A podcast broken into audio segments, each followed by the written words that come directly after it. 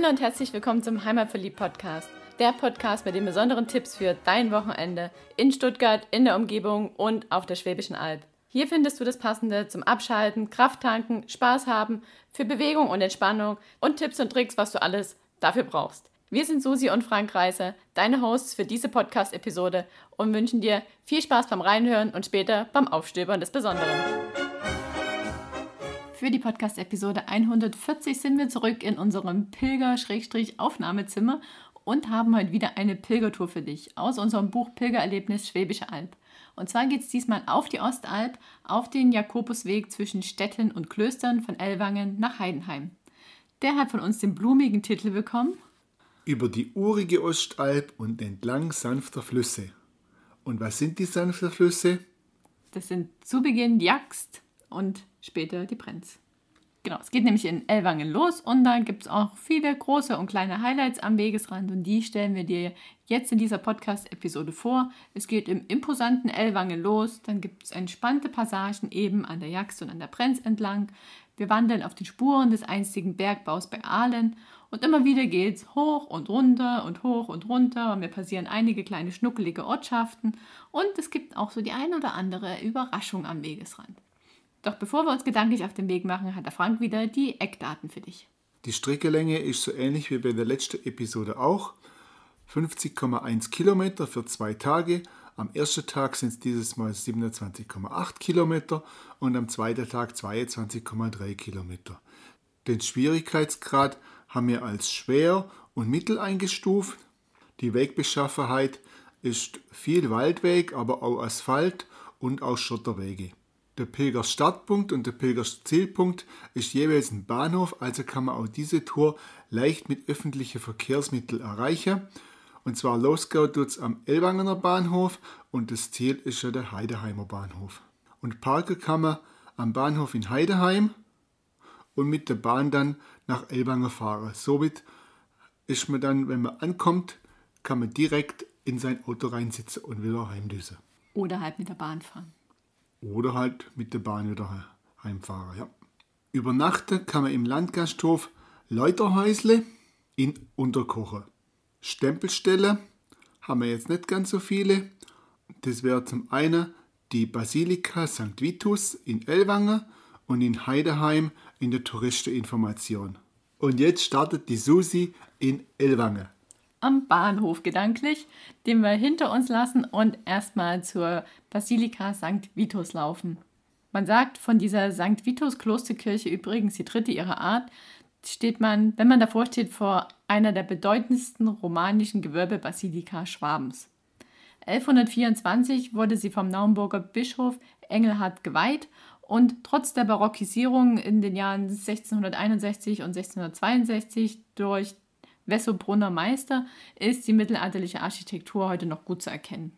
Besonders an dieser Basilika ist die Verbindungstür zur angrenzenden evangelischen Stadtkirche. Also kann man von einer zur nächsten Kirche laufen. Ja, und von dieser Basilika geht es auch gleich weiter, bisschen bergab, aber immer noch so durch die Fußgängerzone der Stadt. Und dann kommt man an, an einen Platz, wo eine ganz besondere Skulptur steht. Kunst ist ja nicht jedermanns Sache, aber auf dem kleinen Platz direkt vom Amtsgericht in Ellwange befindet sich ein Stuhl, der relativ hoch baut. Und wenn man da oben drauf guckt, wer da drauf sitzt, dann sitzen da mehrere blaue Männer. Und diese Skulptur, die steht seit 2006 auf dem Platz und die Skulptur wurde von Guido Messer mit dem Titel Die Obacht geschaffen.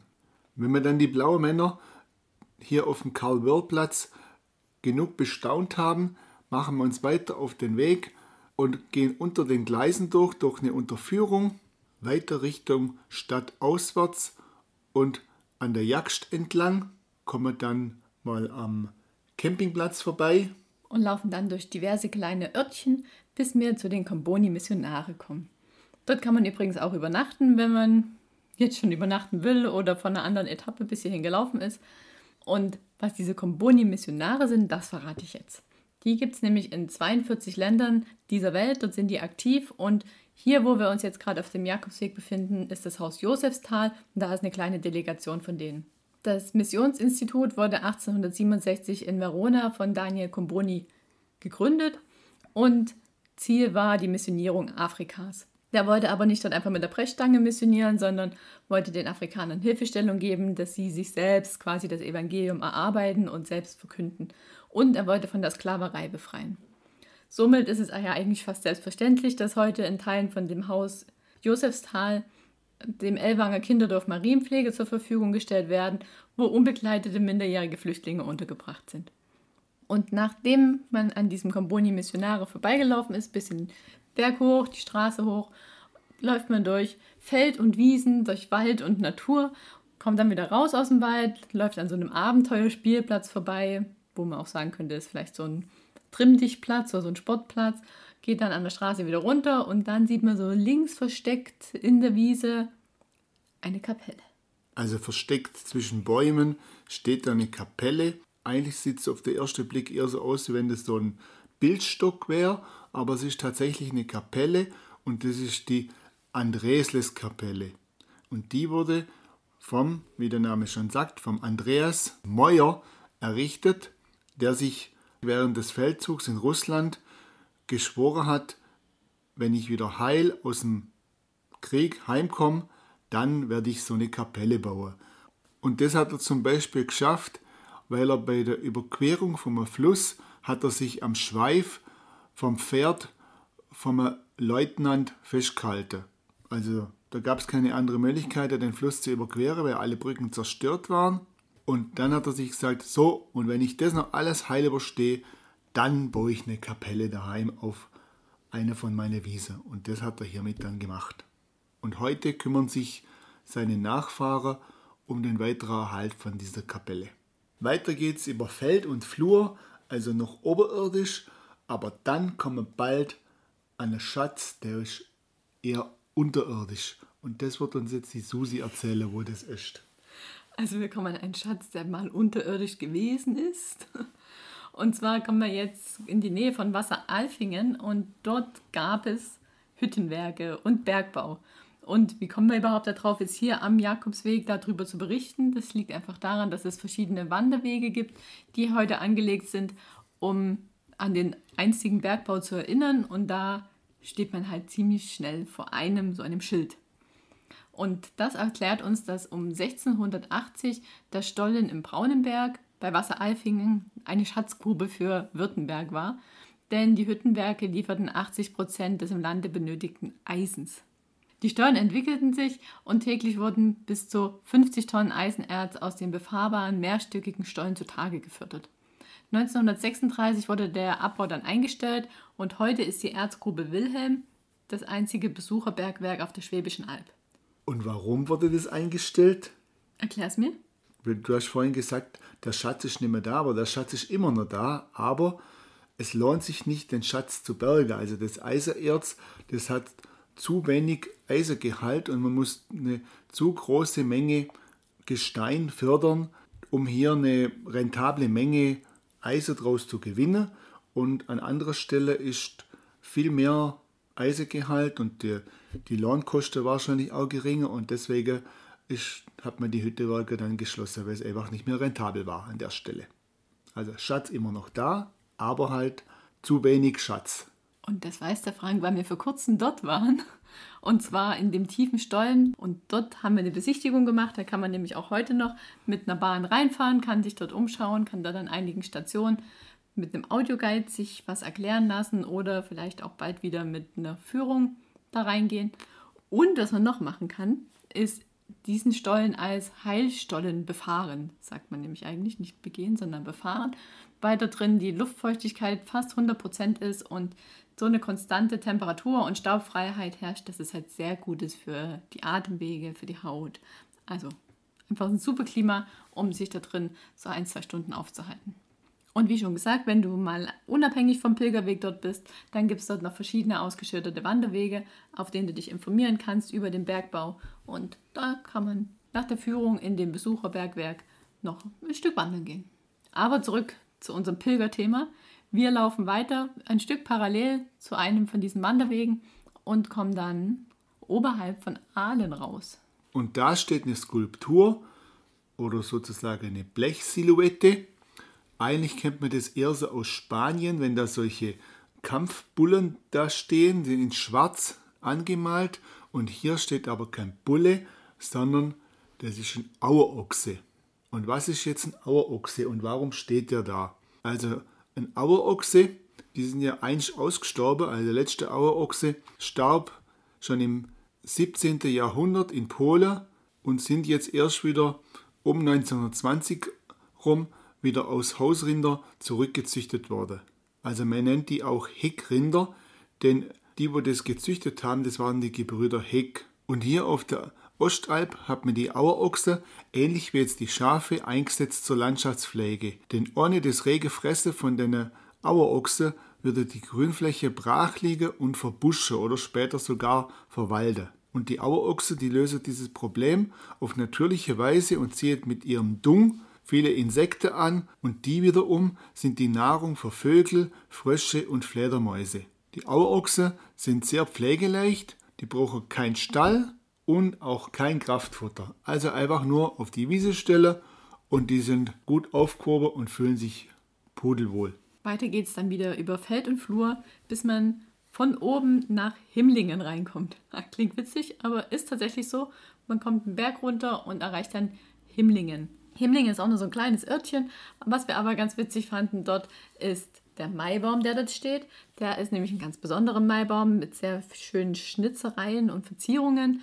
Und ich bin da ein Stück abgebogen, bin zu der kleinen Kirche, die dort im Ort ist habe mich dort noch mit Einheimischen unterhalten, mit kleinen Katzen gespielt und als ich wiederkam, dann saß mein Frank da an dem Maibaum auf schönen Holzbänken, hatte sich ein Bierchen aufgemacht. Da ist nämlich so ein Selbstbedienungskühlschrank und da sind Erfrischungsgetränke drin mit so einer Kasse des Vertrauens. Da kannst du also gut mal eine Rast machen. Und dann haben wir noch ein bisschen erforscht, was es mit diesem Maibaum auf sich hat und haben dabei gelernt, dass er 2017 errichtet wurde und damals haben die Maibaumfreunde von Himmlingen an einem Maibaumwettbewerb von der Schwäbischen Post mitgemacht und haben in der Kategorie kleine Ortschaft sogar gewonnen. Unter 100 angemeldeten anderen Maibäumen.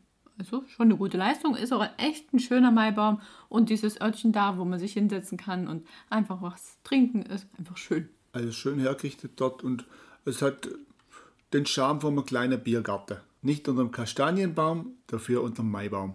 Apropos Biergarten.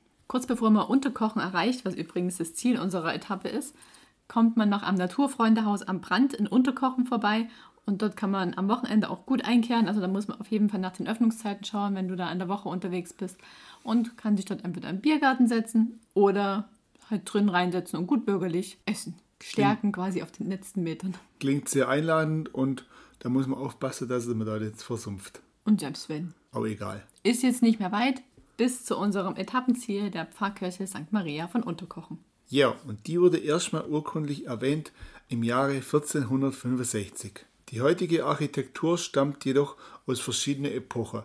Also ist ein bunter Mix. Der Turm ist aus der Romanik, der Chor aus der Gotik, das Schiff aus der Barockzeit. Die ursprüngliche Kirche musste in den Jahren 1764 bis 68 im erweiterten Neubau weichen. Doch der Turm und der Chor, die wurden übernommen. Die bereits im Jahre 1496 entstandene lebensgroße Marienstatue des Hochhaltars, ein Meisterwerk der Ulmer Schule, wurde nämlich zum beliebten Wallfahrtsort und die ursprüngliche Kirche wurde einfach für die Menge der Pilger und dem Bevölkerungszuwachs der Pfarrei nicht mehr Herr. Und deswegen hat man da müssen gucken, dass man mehr Platz für die Menschen geschaffen hat. Ja, und nachdem man dann sich die Kirche angeschaut hat, geht man entweder ins Bett oder pilgern weiter. Und zwar passiert man dann den Friedhof hinter der Kirche und dann geht es tatsächlich ein ganzes Stück durch Wald und Flur. Wir haben überlegt, was kam dann noch, aber da kommt tatsächlich sehr viel Natur, bis man Königsbronn erreicht. Aber unterwegs ist noch ein Highlight mitten im Wald und zwar kreuzt man dort den Jakobsweg, den Göppinger Jakobsweg mit der Etappe Neresheim-Oberkochen. Weil Unterkochen, Oberkochen liegen nah beieinander. Und noch ein kleiner Funfact: In Unterkochen entspringt der weiße Kocher und südlich von Oberkochen entspringt der schwarze Kocher. Und in Oberkochen fließen die beiden auch dann zusammen und werden dann zum Kocher. Zum Kocherkocher. Ohne Farbe. Und der Kocher ist nach der Wasserführung der zweitgrößte Nebenfluss des Neckars und mündet nördlich von Heilbronn. In Neckar. In Neckar. So, aber zurück zu unserem Pilgerweg. Wir sind jetzt lange durch den Wald gelaufen und kommen jetzt in Königsbronn an.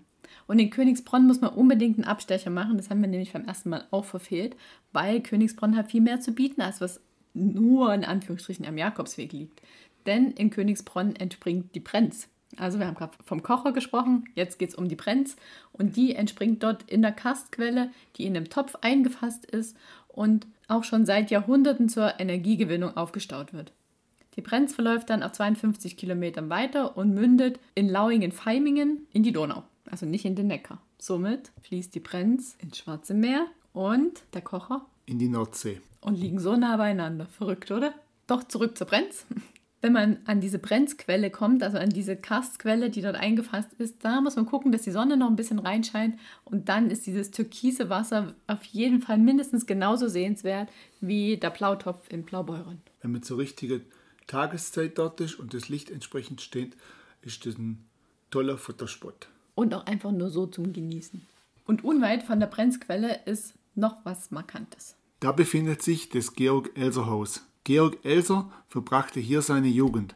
Aber wer ist ihr Georg Elser? Der Georg Elser ist der Mann, der am 8. November 1939 im Münchner Bürgerbräukeller das Attentat auf der Adolf Hitler verübt hat. Wie wir alle wissen, hat das Attentat leider nicht funktioniert, weil der Hitler ist früher abgereist, also er hat seine Rede unterbrochen und deutlich kürzer geführt wie erwartet. Und deswegen ist der Sprengsatz erst losgegangen, wo der Adolf Hitler nicht mehr an seinem Rednerpult stand. Der Georg Elser, der wurde dann verhaftet auf seiner Flucht und 1945, kurz vor Kriegsende, ist er dann im KZ in Dachau ermordet worden. Und heute befindet sich am Georg-Elser-Haus zu seiner Ehre eine kleine Gedenkstätte. Und wenn man sich dann die Brenzquelle und das Georg-Elser-Haus angeschaut hat, dann geht man zurück auf den eigentlichen Jakobsweg und passiert das Gelände des Klosters Königsbronn. Das wurde 1303 von König Albrecht gegründet. Und wenn man sich ein bisschen mit der Geschichte beschäftigt, dann erfährt man auch, dass hier in diesem kleinen beschaulichen Örtchen das erste europäische Zentrum der Schwerindustrie entstanden ist. Denn den Mönchen wurde es ab 1366 gestattet, Eisen zu verhütten. Und sie haben dafür ab 1471 die Wasserkraft der Brenz genutzt und den Itzelberger See künstlich angelegt. Während der Glaubenskriege 1552 wurde das Kloster leider vom Markgraf Albrecht von Brandenburg-Kulmbach gebrandschatzt. Nur die Klosterkirche wurde 1565 wieder aufgebaut und heute befindet sich in der ehemaligen Pfisterei die Klosterschenke und das Königsbronner Kannenmuseum. Also man kommt da nicht in so ein super erhaltenes Klostergelände rein, aber man merkt schon noch das Flair, es sind einige Mauern, es sind einige Reste da, die Kirche steht wieder. Also man kann da schon sich vorstellen, wo das Kloster mal gestanden hat. Und dann geht es weiter an den Bahnschienen entlang, an der Brenz entlang bis zum Itzelberger See. Ja, Susi hat gerade schon erwähnt, der wurde bereits im 15. Jahrhundert von den Mönchen des Klosters Königsbronn als Fischteich angelegt. Also es hat nicht direkt was mit der Schwerindustrie zu tun. Die haben das einfach genutzt, um Fische darin zu züchten für ihre Fastenspeise. Auch heute noch leben in dem Itzelsberger See Bach- und Regenbogenforelle sowie viele Wasservögel im und am See. Und natürlich hat er sich jetzt auch zum beliebten Naherholungsgebiet entwickelt. Gibt es auch einen Wohnmobilstellplatz, waren wir vor kurzem erst. Ja, nachdem man an dem Itzelberger See entlang gelaufen ist, Itzelberg durchquert hat, kommt man nach Schneidheim und am Ortsausgang am Jakobsweg von Schneidheim, da passiert man die Kirche St. Bonifatius und kurz hinter der Kirche steht ein großes Kreuz aus dunklem Naturstein. Und dieses Kreuz ist vom Künstler Johannes Moser 2019 erst dorthin gestellt und geweiht worden. Und es gibt uns an, dass von dort aus es nur noch 2546 Kilometer sind bis Santiago. Also ein kurzer Sprung sozusagen. Genau. Aber ein bisschen kürzer als bis Santiago ist es bis nach Heidenheim, weil da geht man jetzt noch ein Stück an der Brenz entlang und erreicht dann auch schon Heidenheim mit dem Vorläufer, dem Brenzpark, bevor man in die Stadt reinläuft. Und der Brenzpark, der hat im Rahmen der Landesgartenschau 2006 neue Schwung erhalten und ist deutlich aufgepimpt worden und heute kann man den Park mit der Zahlung von einem symbolischen Beitrag betreten. Also da gibt man ein bisschen was dafür und erhält dann auch was zurück. Und zusätzlich zur Stadt Heideheim setzen sich auch die Bürger und die Unternehmen über einen Förderverein für die Erhaltung des Geländes ein. Da sind viele Blumen, ein Kulturprogramm und ein Kinderparadies, die dazu einladen, Zeit dort zu verbringen. Unter anderem haben wir auch ein grünes Klassenzimmer geschaffen und bietet verschiedene Unterrichtseinheiten im Freien an. Und nachdem man dann entweder am Brenzpark entlang oder durch den Brenzpark hindurchgeschlendert ist, überquert man mit einer großen Fußgängerbrücke die Straße und ist dann auch schon fast am Bahnhof, unserem Pilgerziel von Heidenheim. Und entweder man fährt jetzt heim oder übernachtet und pilgert dann einfach am nächsten Tag weiter bis Langenau und dann den nächsten Tag weiter bis Ulm und dann weiter bis Oberdichingen und so weiter und so weiter. Es gibt viele Möglichkeiten. Einige Tore sind bei uns im Buch drin. Wir würden uns freuen, wenn wir dich inspiriert haben, diese Tour zu pilgern oder auch andere und wenn du Lust hast, unser Buch zu kaufen, dann geh einfach im Buchladen deines Vertrauens oder überall dahin, wo es Bücher gibt, also auch auf Amazon. Oder schau in den Blogbeitrag, den es hier zu dieser Podcast-Episode gibt. Da haben wir es natürlich auch verlinkt. Und wenn du Lust hast, zu dem Buch zusätzlich noch eine Widmung ins Buch zu bekommen und einen Pilgerausweis und eine Pilgermuschel, dann kannst du das bei uns bekommen. Schreib uns dazu einfach eine E-Mail, um wie das alles genau funktioniert und was es kostet. Das erfährst du auch im Blogbeitrag. Und dann wünschen wir dir viel Spaß und Bon Camino. Bis zum nächsten Mal. Ciao. Ciao.